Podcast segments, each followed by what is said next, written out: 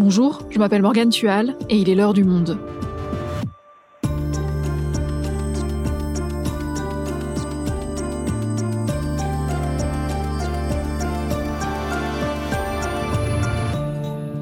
Aujourd'hui, comment expliquer le regain de violence en cours en Israël et dans les territoires palestiniens occupés?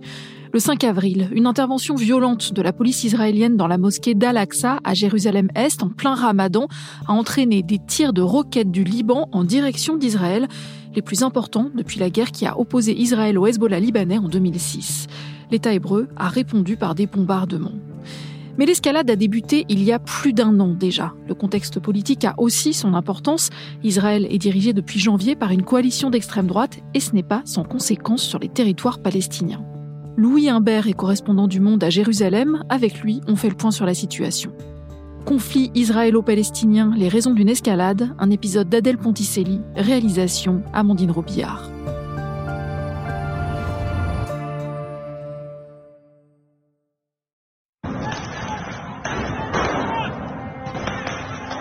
Dans la pénombre, la police israélienne progresse entre les piliers millénaires de la salle de prière de la mosquée Al-Aqsa, en dépit des barrages de feux d'artifice.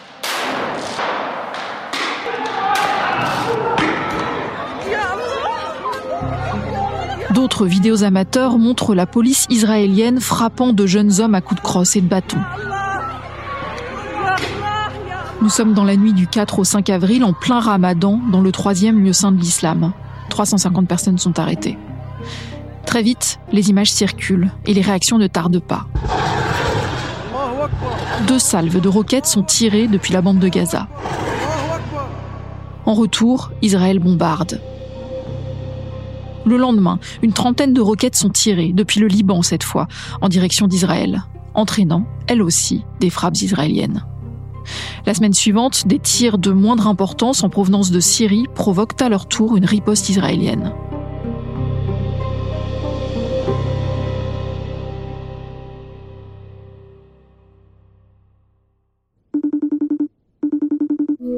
Bonjour Louis. Bonjour Morgane.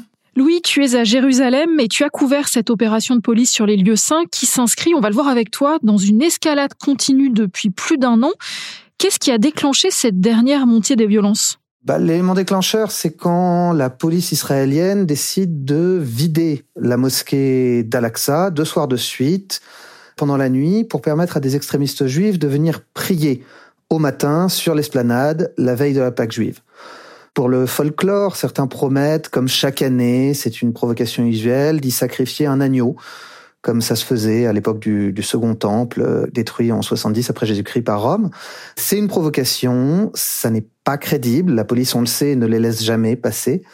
Mais ces fidèles musulmans se rassemblent à Al-Aqsa pour les empêcher de monter à ce moment clé parce que ils constatent que ces radicaux sont de plus en plus nombreux chaque année à venir prier sur l'esplanade et de plus en plus influents. Et qui sont-ils? Ce sont pour l'essentiel des militants du troisième temple qui veulent reconstruire le temple juif euh, antique en lieu et place des lieux saints musulmans autour du rocher d'Abraham. Il y a 15 ans, ces gens-là étaient très très minoritaires. Ils étaient 2000 par an à monter sur l'esplanade pour y prier chaque année selon leurs propres chiffres. On n'a pas de chiffres indépendants, mais ils sont crédibles. Aujourd'hui, ils sont 50 000. Et ils ont le soutien, c'est très neuf, d'une part du gouvernement. Depuis euh, décembre, le nouveau gouvernement de Benjamin Netanyahou compte certains membres d'extrême droite qui sont proches de ce mouvement, notamment le ministre de la Sécurité nationale, Itamar Ben-Gvir, qui a été leur avocat du temps où, en civil, il officiait dans les prétoires. Il s'est rendu lui-même sur l'esplanade quelques jours à peine après avoir pris euh, ses fonctions et il est en charge de la police. À ce titre, il contribue à prendre des décisions avec l'État dans la façon dont la police gère les lieux saints. Et la police affirme que les émeutiers musulmans, c'est son terme, étaient armés, incités par le Hamas et se barricadaient dans la mosquée. Alors euh, oui, ces, fidèles musulmans, d'abord, ils pratiquent une veille religieuse qui est très banale dans l'islam euh, durant le ramadan, passe la nuit sur les lieux saints, on attend l'aube, on prie, mais ils savent aussi que des affrontements sont prévisibles. Le mouvement islamiste Hamas a appelé à défendre les lieux saints. Il y a un carré plus jeune, déterminé, qui se forme, qui essaie de transformer la mosquée en forteresse, comme ils l'ont déjà fait l'an dernier. Ce que fait la police, elle cherche à éviter qu'il y ait un noyau d'insurrection qui se forme à Al-Aqsa. Elle refuse que ces jeunes utilisent le lieu pour faire de la politique. Or, Al-Aqsa, c'est un lieu politique, c'est le cœur battant de la cause palestinienne. Et puis derrière, il y a une justification politique qui est donnée par le Premier ministre, Benjamin Netanyahu lui-même, qui prétend défendre la liberté de culte sur les lieux saints et l'accès de toutes les religions au site. Ce qui est une déclaration problématique. Alors pourquoi c'est si problématique? Ben, parce qu'il n'y a pas de liberté de tous les cultes sur l'esplanade. L'ensemble de l'esplanade des mosquées, tout son périmètre, n'est qu'une gigantesque mosquée en réalité à ciel ouvert, et ce depuis le 7e siècle. C'est le plus ancien lieu saint bâti de l'islam. Tout le monde peut le visiter, vous pouvez y monter en touriste, vous, moi, tout le monde, mais seuls les musulmans peuvent y prier. C'est ce qu'on appelle le statu quo que Benjamin Netanyahu prétend défendre en même temps qu'il défend euh, la liberté de culte et l'accès de toutes les religions. Là, il y a une contradiction. Le statu quo, qu'est-ce que c'est? C'est un usage des lieux saints qu'Israël a lui-même déterminé de façon complètement unilatérale et par la violence en 1967 lorsque l'État hébreu a conquis Jérusalem-Est, la Cisjordanie, Gaza, les territoires palestiniens. Ce que font les Israéliens alors, enfin c'est un général qui fait ça, c'est Moshe Dayan, qui décide de retirer le drapeau israélien du dôme du rocher et de décréter que seuls les musulmans continueront de prier à Al-Aqsa. Et il aménage un lieu dédié aux juifs juste en dessous, en contrebas de l'esplanade, en face du mur des lamentations, qui est un vestige du second temple. Pour cela, l'État israélien fait raser un quartier entier de la vieille ville, qu'on appelle le quartier des Maghrébins, qui a 800 ans d'histoire, et donc qui est effacé en une nuit pour créer cette vaste seconde esplanade où la prière juive sera réservée face au mur des lamentations. Ce que fait euh, Israël depuis 15 ans en encadrant euh, par la police, en facilitant aussi aujourd'hui par ce gouvernement la prière de ces radicaux juifs qui montent là-haut, c'est effacer progressivement ce statu quo et c'est imposer un partage du lieu entre les religions comme ça se fait déjà à Hébron, au tombeau des patriarches en Cisjordanie occupée. Donc là, on comprend bien le contexte de tension avec ces remises en cause du statu quo, et c'est dans ce contexte que l'opération de la police israélienne s'inscrit. Très vite, les vidéos de ces interventions violentes vont circuler, indigner et produire toute une réaction en chaîne. Dans la foulée, deux salves de roquettes sont tirées depuis Gaza. Le lendemain, une trentaine de roquettes est tirée depuis le Liban, cette fois en direction d'Israël. Et une semaine après, des tirs partent de Syrie. Et à chaque fois, l'armée israélienne répond par des bombardements. Louis, pourquoi une telle réaction en chaîne? Alors depuis 2021, le Hamas a posé une nouvelle équation. Il s'érige en défenseur des lieux saints, il cherche à sortir de son isolement dans la bande de Gaza, sur laquelle il règne, sous blocus israélien avec l'aide de l'Égypte depuis 2007. Donc il affirme à Israël que toute violence policière sur l'esplanade des mosquées donnera lieu à une riposte euh, militaire. En 2021, euh, après des opérations de police d'une bien plus grande ampleur que celle qu'on voit aujourd'hui, vraiment une répression euh, très sévère, le Hamas avait tiré une salve de roquettes sur Jérusalem. Ça avait déclenché la dernière guerre à Gaza qui a duré pendant 11 jours. Là, cette année, ces opérations de police ont ouvert un nouveau front. Des roquettes ont été tirées depuis le Liban, avec une ampleur qu'on n'avait pas vue depuis la dernière guerre entre le Hezbollah et Israël en 2006. Israël a attribué ses frappes au Hamas, à des Palestiniens hébergés par le Hezbollah dans sa place forte du sud Liban. Et derrière ces groupes, il y a une même alliance, ce qu'on appelle l'axe de la résistance, euh, mené par l'Iran avec ses alliés qu'il soutient, qu'il arme, essentiellement le Hezbollah libanais, des groupes armés en Syrie qui sont également entraînés par le Hezbollah libanais et par des gardiens de la révolution iranien et par le Hamas qui s'est rapproché récemment du Hezbollah après quelques différends et qui lui aussi est aidé par l'Iran. Est-ce que cette escalade pourrait s'accentuer? Est-ce que cela pourrait donner lieu à une guerre comme en 2021 non, les choses euh, d'abord se sont calmées depuis le 6 avril.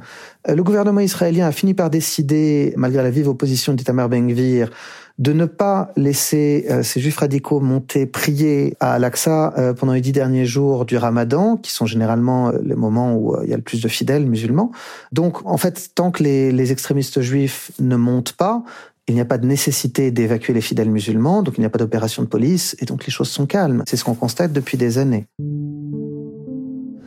Euh, par ailleurs, c'est pas le moment euh, pour Israël de, de, se lancer dans une guerre avec le Hezbollah. Il est fragilisé à l'intérieur, essentiellement par la réforme de la justice qu'il essaye de mener depuis euh, trois mois, qui a suscité le plus vaste mouvement de protestation qu'ait connu Israël dans son histoire. C'est une tentative assez classique, illibéral, comme on l'a vu en Hongrie, en Pologne, de briser les contre-pouvoirs à l'exécutif et à la majorité parlementaire qui se retrouverait sans sans supervision aucune de la Cour suprême et de l'appareil judiciaire, et pourrait mener une politique qui s'affiche comme ouvertement radicale, très religieuse, très hostile aux minorités arabes, euh, homosexuelles.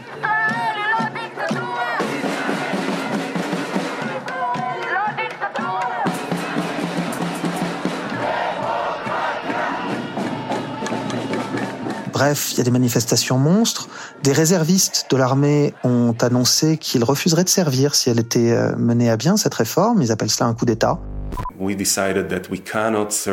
Nous avons décidé que nous ne pourrons pas servir et soutenir une armée qui fonctionne en fait comme l'armée d'une dictature. Le ministre de la Défense lui-même a fait publiquement part de ses craintes qui étaient remontées par la hiérarchie militaire. Il s'est exprimé contre la réforme à la fin mars. Il a été saqué par Benjamin Netanyahou, ce qui a suscité euh, des protestations spontanées immenses. M. Netanyahou a été accusé de faire passer ses intérêts personnels devant la sécurité de l'État. Dans la dernière crise, là, euh, début avril, ben, il a été contraint euh, de reconnaître que, en fait, ce ministre de la Défense, bah, il resterait en place. Mais enfin, la population n'est pas soudée autour de son gouvernement du tout. Par ailleurs, le grand allié américain d'Israël est également très mécontent de cette réforme. La relation est fort tendue. Bref, c'est pas le moment d'une confrontation.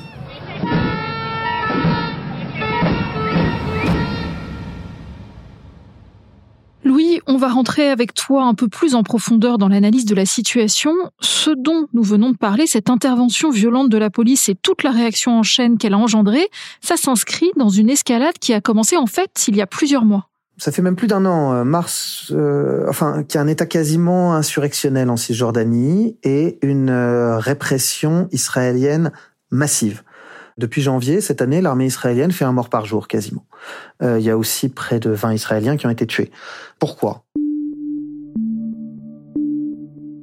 À l'origine, il faut remonter. En 2021, il devait y avoir des élections en Palestine, présidentielles, parlementaires et pour l'Organisation de libération de la Palestine. Je rappelle que Mahmoud Abbas est le président de l'autorité palestinienne depuis 2005. Il a été élu pour quatre ans quatre ans seulement. Son mandat s'est achevé depuis belle lurette, mais sa présidence se prolonge. Et donc, en janvier 2021, il a décidé de relégitimer ses institutions en ouvrant un scrutin, ce qui avait suscité beaucoup d'espoir et qu'il a fini par annuler. Il pouvait craindre de perdre ces élections, au moins les élections parlementaires, au profit du Hamas. Il pouvait craindre une déstabilisation. Il a reporté tout cela s'inédier et ça a créé une immense déception. À Jénine, le camp de réfugiés qui est au cœur de la ville échappe depuis lors à peu près au contrôle de l'autorité palestinienne. S'enclenche alors là-bas un cycle de raids de l'armée israélienne qui vient arrêter ou tuer des militants euh, sans cesse, euh, sans parvenir à éteindre ce foyer d'insurrection. Et puis, la guerre du printemps 2021 a accéléré ce phénomène avec un phénomène très neuf, c'est que pour la première fois, il y a eu une conjonction des luttes palestiniennes dans tous les territoires dans lesquels ils sont morcelés, c'est-à-dire une guerre à Gaza, des manifestations en Cisjordanie violemment réprimées, des émeutes, surtout, et ça c'était absolument inédit, dans les villes dites mixtes d'Israël, où vivent côte à côte arabes et juifs. On n'avait jamais vu ça. C'est un grand moment euh, d'unité nationale palestinienne. Et les derniers événements s'inscrivent donc dans la suite de cette guerre de 2021 on est encore dans cette longue traîne, oui, avec un changement après cette guerre côté palestinien. Il y a une perte de confiance généralisée dans euh, les institutions sclérosées de l'autorité palestinienne qui, n'offrent que très peu de perspectives. Il y a de nouveaux groupes armés qui sont apparus en Palestine, qui sont très populaires, qui ne se revendiquent d'aucune faction politique, mais en revanche se veulent euh, dans, la lignée de tous les groupes armés qui maintiennent des noyaux d'insurrection à Naplouse, à Jénine, plus récemment à Toulkarem, à Jéricho, qui inspirent aussi des attaques individuelles euh, menées par des, ce qu'on appelle des loups solitaires. Ils visent des soldats, ils visent des colons en Cisjordanie, mais aussi des civils en Israël. Ce sont des jeunes sans expérience, et l'armée israélienne les maintient dans ces noyaux, mais elle n'arrive pas à briser leur dynamique. Et peut-on parler de troisième intifada? Alors, c'est un débat qui agite l'armée israélienne elle-même. C'est un terme problématique D'abord, il faut dire qu'une intifada, ça veut dire soulèvement euh, populaire, pour qu'elle en mérite le nom, n'a pas besoin de ressembler aux précédentes. Mais ce qu'on voit, c'est qu'il n'y a pas de grande manifestation populaire. Il y a une popularité de ces groupes armés, certes, mais aucun cadre palestinien d'importance n'appelle à l'insurrection et n'appelle aux manifestations. Ceux qui pourraient le faire sont morts ou en prison ou euh, ont un poste dans l'autorité palestinienne qu'ils ne souhaitent pas mettre en cause. Voilà. Est-ce que ça veut dire que le Hamas et l'autorité palestinienne n'ont plus de poids? Alors, le Hamas, si, bien sûr, parce que son agenda de guerre longue avec Israël est en partie validé par cette logique, et son petit frère, surtout, le, le djihad islamique, qui lui n'exerce aucun pouvoir et n'y aspire pas. Mais ceci dit, le Hamas est en partie isolé, enfin en tout cas une bonne part de l'appareil est isolée dans Gaza. L'autorité palestinienne, quant à elle, oui, Mahmoud Abbas est le dirigeant arabe le plus âgé euh, Proche-Orient, et son projet n'a plus de perspective. L'autorité palestinienne a été construite sur les accords de paix d'Oslo dans les années 90 sur l'idée que ce serait une autorité temporaire jusqu'à la naissance d'un État palestinien autonome, indépendant, viable, via des négociations avec Israël, lesquelles euh, ont cessé depuis la fin des années 2000 il n'y a plus que les chancelleries occidentales qui continuent d'utiliser ce mantra, la, solution à deux États, qui répètent cela comme un mantra sans fin, en partie pour déguiser leur, leur impuissance. Donc ça sert à masquer une inaction. Mais pour les Israéliens comme pour les Palestiniens, cette solution à deux États a vécu. On est dans une réalité à un seul État, avec euh, contrôle indéfini euh, d'une population par une autre et des droits inégaux de longue date, ce qui s'impose dans la politique israélienne, c'est une marche lente vers une annexion de fait au moins d'une partie des territoires palestiniens. Et aujourd'hui, le nouveau gouvernement Netanyahou, au pouvoir depuis décembre, en a fait euh, un objectif explicite avec euh, ses alliés d'extrême droite. Donc cette bascule, ce changement de logique est accentué par le gouvernement d'extrême droite au pouvoir depuis janvier. Oui, euh, Bezalel Smotrich, un autre euh, suprémaciste juif, euh, allié d'Itamar Ben-Gvir, euh, et ministre des Finances et ministre en charge de l'administration des territoires palestiniens au sein du ministère de la Défense. Il n'en fait pas mystère, il souhaite détruire sa propre administration pour faire basculer le contrôle des territoires vers l'État régulier israélien et qu'elle cesse d'être exercée par une force d'occupation militaire en accord avec le droit international.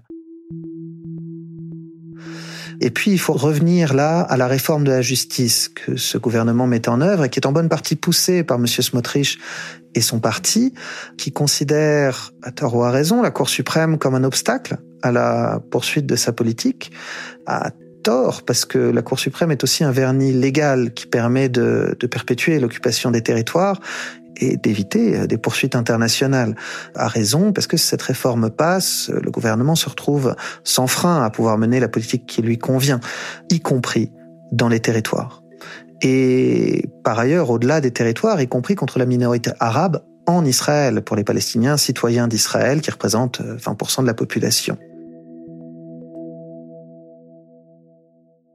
Mais alors si la solution à deux États n'est plus, vers quoi on va? C'est une question complexe. Il y a des Palestiniens qui militent pour changer l'objectif de la lutte, c'est de revendiquer un État palestinien autonome et revendiquer en lieu et place des droits égaux tant que citoyens dans un État unique. Euh, c'est une option qui ne peut pas convenir à une immense majorité de la population israélienne parce que ça remettrait en question la nature juive, juive et démocratique de l'État israélien parce qu'il y aurait une bascule démographique simple. La majorité de la population serait euh, arabe, palestinienne. Donc, en réalité, de solutions, il faut réfléchir à des solutions, mais plus grand monde ne réfléchit à des solutions. Il n'y a pas beaucoup d'autres. Là-dessus, les termes euh, sont restés strictement identiques euh, depuis plusieurs décennies, même si certains essayent de faire avancer aussi la logique d'un État confédéral, par exemple, et, et d'autres options euh, inventives. Ça reste infiniment minoritaire. Merci Louis. Merci.